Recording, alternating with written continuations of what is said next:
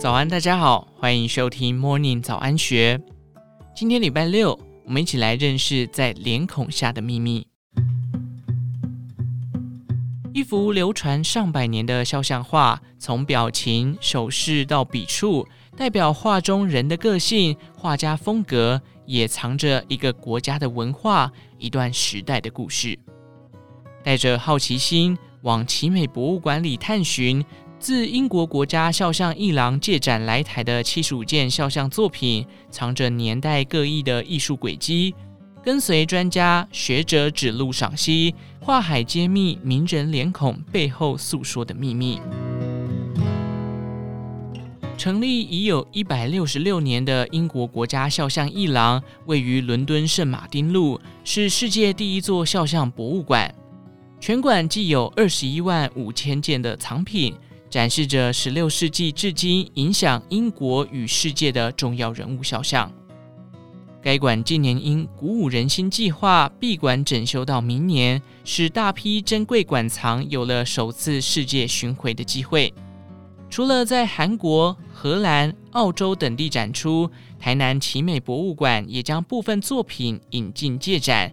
以时代的脸孔，从莎士比亚到红发艾德为名，让大批未曾离开英国的重量级肖像作品在台呈现。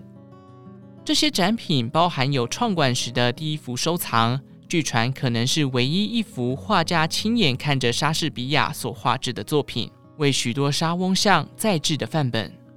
另外，像是科学家牛顿、达尔文、英国女王伊丽莎白二世。戴安娜王妃等肖像皆在其中。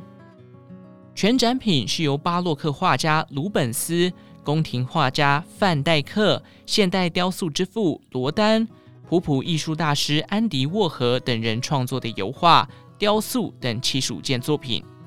英国从十六世纪开始，因为宗教改革禁止偶像崇拜，有别于意大利、法国等邻国崇尚宗教画。画肖像对于英国画家而言是讨饭吃的工具，加上自十七世纪以来，英国文学与历史书写传统及热衷于传记、君王贵族的生平串联国家大事，长久以来便将编年与传记并入记录，编起重要人物的书籍，肖像插图也成为了书中显眼的配件。台湾肖像画家林清贤则认为。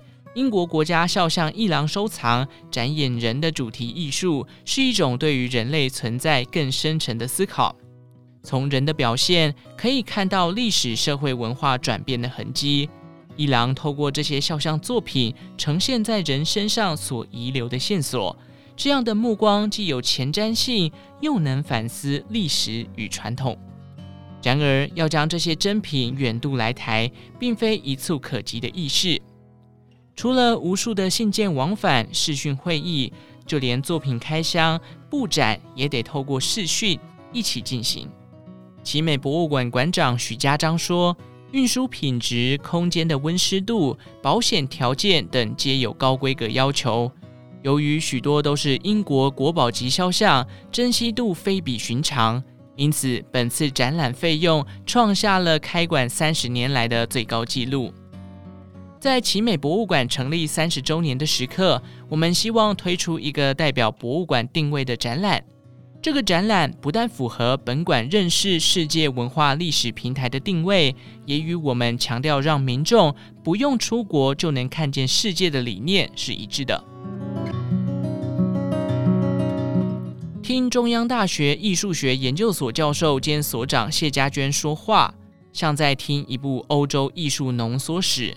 段落简单扼要，故事生动有趣，叫人浅尝即止，轻松易懂。若深入探查，则倍觉有味。依循历史脉络精选此次的展览画作，故事的开始从十七世纪的脸孔初探端倪。谢家娟说，彼得保罗鲁本斯爵士在一六二九年画的汤马斯霍华德第十四代阿伦戴尔伯爵。肌肤色彩多层次，眼眶周围是灰色，太阳穴略亮，仿佛可以看到底层微血管的状态。不是每个画家都会着重透光的多层次呈现。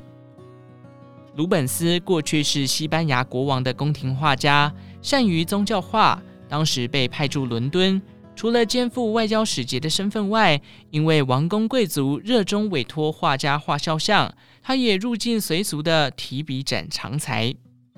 画中穿着战袍的汤马斯，除了是军人，也收藏文艺复兴时期重要画家的作品，以及希腊、罗马出土的古物等宝物。能文能武，是欧陆知名的艺术爱好者。与差不多时期完成的画作，还有安东尼·范戴克爵士的同名字画像。范戴克是十七世纪待在英国的画家中影响力最大的一位。在他的努力下，僵硬刻板的传统画法被重塑成笔触流畅、光彩照人的形式。这样的画派不仅影响英国肖像画文化约一百五十年之久，更让范戴克宗成为特定颜色的代名词。为了不让这幅自画像被运往他乡，英国人曾募资一千万英镑将它买下，让画作得以保存在伊朗。跨越了三百多年的时空，当现代画家欣赏起范戴克的画作，一场对话表面无声，却又在林清贤偏僻入理的解读中替后世解谜。同样精于肖像画创作，曾获美国肖像画学会署名地位奖的画家林清贤说。以素描训练的角度而言，这幅画描写的应当算很精准。其中的透视原则、体积量感、块面切割的精准度堪称教材。细看从额头、脸颊到下巴的肤色、血管分布，都符合我所认知的肖像画色彩结构原则。画中的范戴克前额明度为暗，眉头间透着血红色。太阳穴附近明度略高，再随着由上照射而下的光线，从脸颊到下颚骨趋暗，可清楚看到脸部整体由上往下有着鹅黄、粉红、灰绿色的转变。林清贤说，要把平面画成长宽高的三度空间感，还要考量光线、空气等条件，成为栩栩如生的人物画，是多么困难的一件事。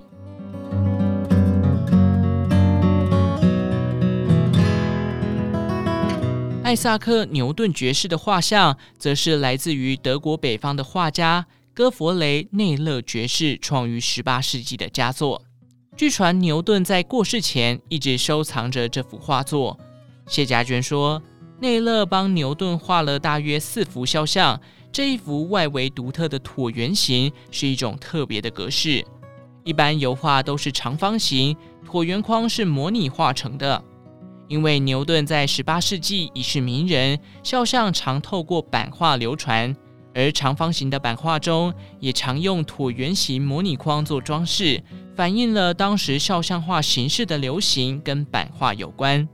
身为查尔斯二世国王的首席御用画家，内勒曾流连于不同国家学画。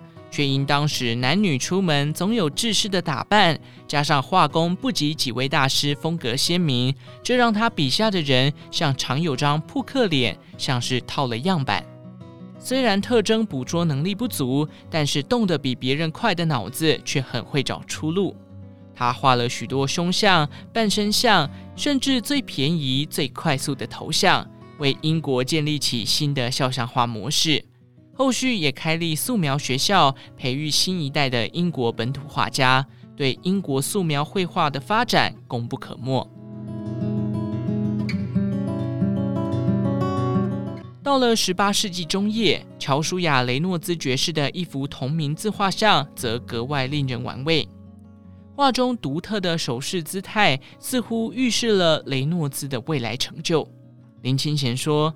这幅画用手遮光远望，左手举起的指尖与手肘，右手拳头成为三角形，有稳定感，既优雅又暗示他对未来的希望与自信。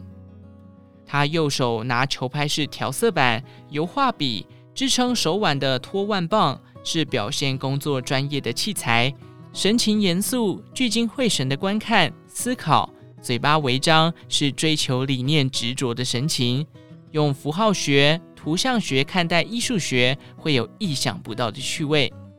人的各种行为背后动机会被探查出来，带来很多的想象。雷诺兹是知书达理的知识分子，十七岁学画，勤学三年就自立门户。他倡导以画历史画的方式来画肖像。谢家娟说，英国到一七六八年才在画家自觉技不如人的请愿下，成立由国王支持的皇家艺术学院。比起意大利、法国等国晚了一百多年。雷诺兹除了是皇家学院的首任院长，更突破格式，提出把肖像画历史化。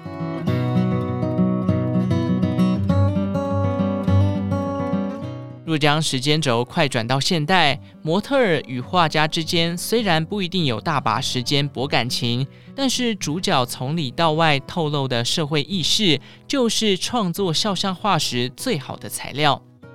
曾获得艾弗诺韦洛奖、全英音乐奖、格莱美等奖项的音乐人红发艾德，他的音乐充满着对社会各种现象的感性描述，歌词直指人心，唱出英国某一种时代精神的缩影，深受许多年轻歌迷爱戴。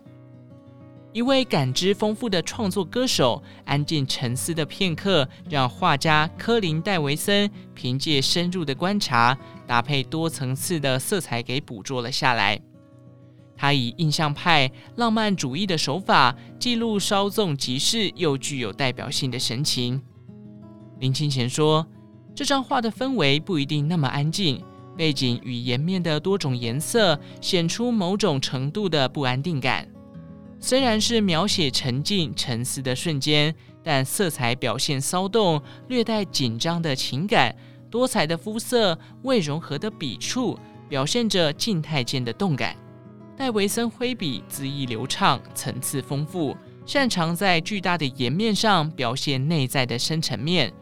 他表示，生命永远处于动态，皮肤永远在呼吸，新陈代谢永远在运作。看上去虽然静止，但是时间一直在走。借由不同时期的肖像画，后人得以从中拼凑线索，梳理艺术、社会文化长期转变的痕迹。这些名人的人生各自传奇，按序编列，即在无形中共同谱写历史。以上内容出自《金周刊》一三四一期。详细内容欢迎参考资讯栏下方的文章连结。最后，祝福您有个美好的一天，我们下次再见。